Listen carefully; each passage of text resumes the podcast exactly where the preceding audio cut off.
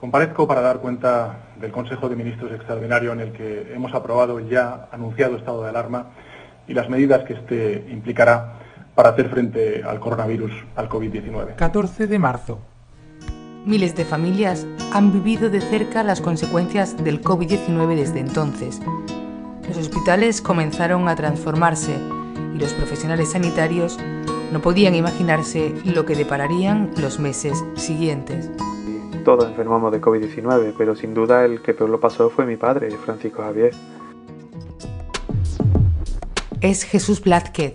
Él y su padre, Francisco Javier, serán nuestros guías durante los tres episodios en los que os contaremos cómo se adaptó un hospital a la pandemia por COVID-19. Esto es Hospital Vivo, una miniserie de un podcast de salud. Episodio 1. Llegada a urgencias. Mi padre nada más que hacía empeorar. Empezaba a toser, se ahogaba, fiebre por las noches, horroroso. Fue, la verdad que fue horroroso. Hasta que una mañana, pues ya vimos que aquello era insostenible. Hablamos con su médico de cabecera y le dijo que se fuera inmediatamente al hospital. Llevé a mi padre a Reina Sofía. Yo aparco el coche y yo llevaba todos mis papeles y Jesús me acompaña hasta la puerta, me mete en urgencia y espero un ratito allí y bueno, ya me llama, me llama una doctora y me mete en la consulta. Jesús no puede entrar a acompañar a su padre a las urgencias.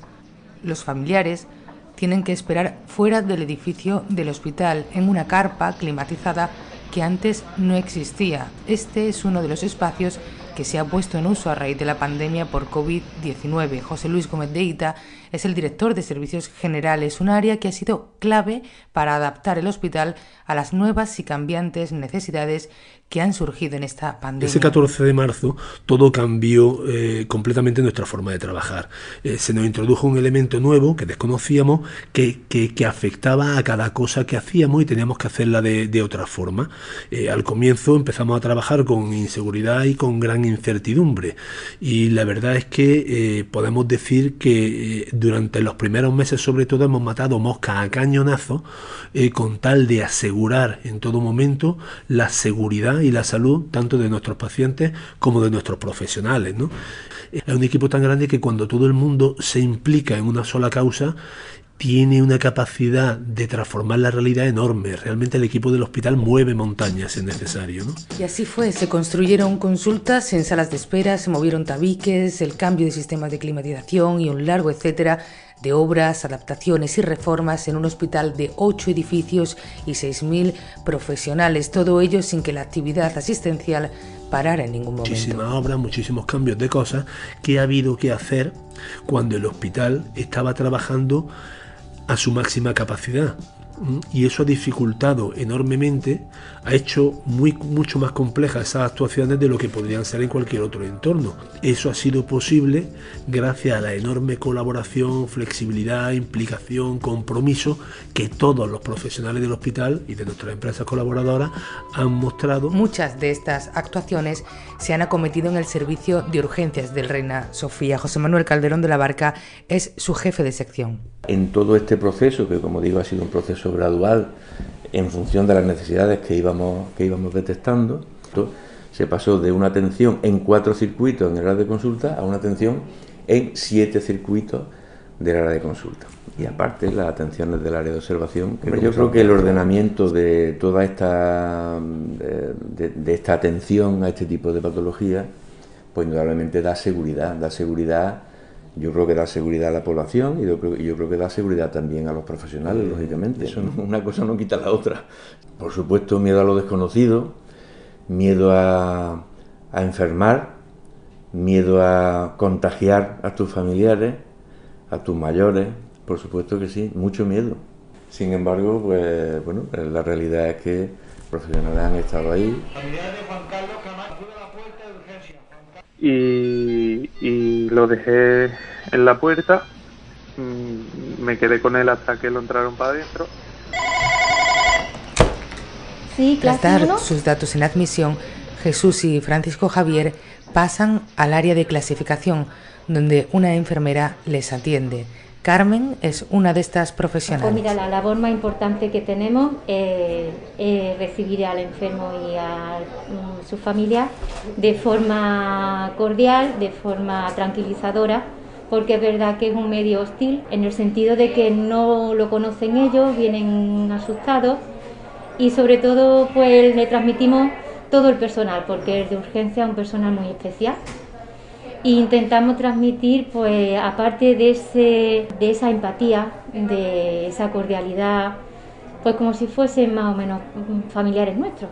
Al tratarse de una pandemia, de una situación nueva, pues la verdad que al principio mucha incertidumbre, miedo, mm, no teníamos unos protocolos muy asentados para seguir y fue la verdad un poco duro y yo me tuve que quedar fuera, aunque yo también era positivo, pero me, fui al coche para no tener contacto con nadie. Si te digo la verdad, me vine abajo y, me hinché de, llorar. Me hinché de llorar yo solo porque es que no, no tenía nada a lo que agarrarme. Y la verdad que fue bastante duro. Me, preguntan mis síntomas, me hacen lo del oxígeno, me toman la pensión, fin, y me hacen una radiografía de urgencia y me dicen, me dejan ahí esperando en la sala de espera a la que están todos los pacientes para ingresar. Yo decía, esto es una tontería, yo entro aquí, pero yo me van a mandar a mi casa otra vez, porque hombre, yo estaba mal, tenía fiebre, llevaba ya cuatro días con fiebre de 38 y pico. Claro, yo había visto la tele que la gente estaba entubada, que la gente iba muy mal, y yo me estaba mal, pero no estaba para morirme, como yo decía. Y, yo veía que yo lleno, yo, veía la, la, el, hospital saturado de gente allí, la sala de espera. Y decía, bueno, a mí me van a ver y, en todo caso, me van a dejar aquí la planta o me van a observar. Bueno, mi nombre es José María Concha, soy médico de urgencia de Reina Sofía. Para mí también un poquito lo más duro porque a veces los pacientes eh, vienen ellos con poca sensación a veces de, de, enfermedad y a lo mejor uno le ve que tiene el oxígeno realmente bajo, que en otro tipo de patología respiratoria, por otro tipo de neumonía, con ese oxígeno bajo vendría con una sensación de gravedad muy, muy grande. Y entonces verlos, eh, cuando ves la radiografía ves oxígeno bajo, que sabes que la evolución, sobre todo al principio, eh, que va a ser muy desfavorable, y verlos con la poca sensación de gravedad que están entrando y saber un poquito que que su corto plazo pronóstico era muy malo, mm, eso se hace realmente, realmente duro. Y, claro, saber que a lo mejor dentro de dos, a lo mejor ese mismo día no va a ingresar a la UCI, pero que al día siguiente o los dos días va a tener que ingresarse a la UCI, pues una situación un poquito dura y, eso sí todavía cuesta bastante asimilarla. Lo mismo, que lo ves que entran más o menos bien andando, a los pocos días mm, desaturando mal y tienen que ir a UCI y algunos pues tienen un mal desenlace. Mi nombre es Milagro Gómez, eh, soy técnico mm, de cuidado de auxiliar de enfermería y trabajo en la urgencia del Reina Sofía. Lo peor que yo creo que hemos llevado mucho es que cambia eh, eh, la, mm, la, poder, la comunicación con el propio paciente por el tema de las mascarillas, no poder acercarte, no poder tocarlo lo, que hemos estado acostumbrados a la medicina hasta ahora, que de esa cercanía. Eh, mi nombre es Isabel Colodrero y soy enfermera de la urgencia del Hospital Reina Sofía. Hablamos mucho con los pacientes también, en las plantas, en UCI, y es verdad que, que no, no estaba haciendo enfermería propiamente dicha, ¿no? Por eso las despedidas, ¿no? De cuando se le dice al paciente que es positivo y tiene familiar fuera, ¿no?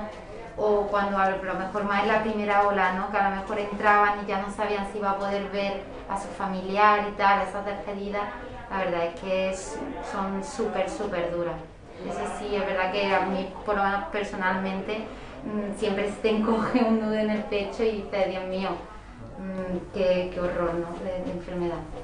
A mí cuando me dicen que me voy para la UCI, a mí me entró, yo, yo no sé describirlo. Yo empecé a llorar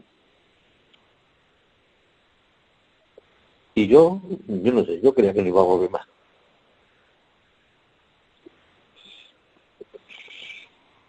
Perdona, me imaginaba a mí, mi hijo que me llevó, y yo, yo qué sé, no me pude despedir de él.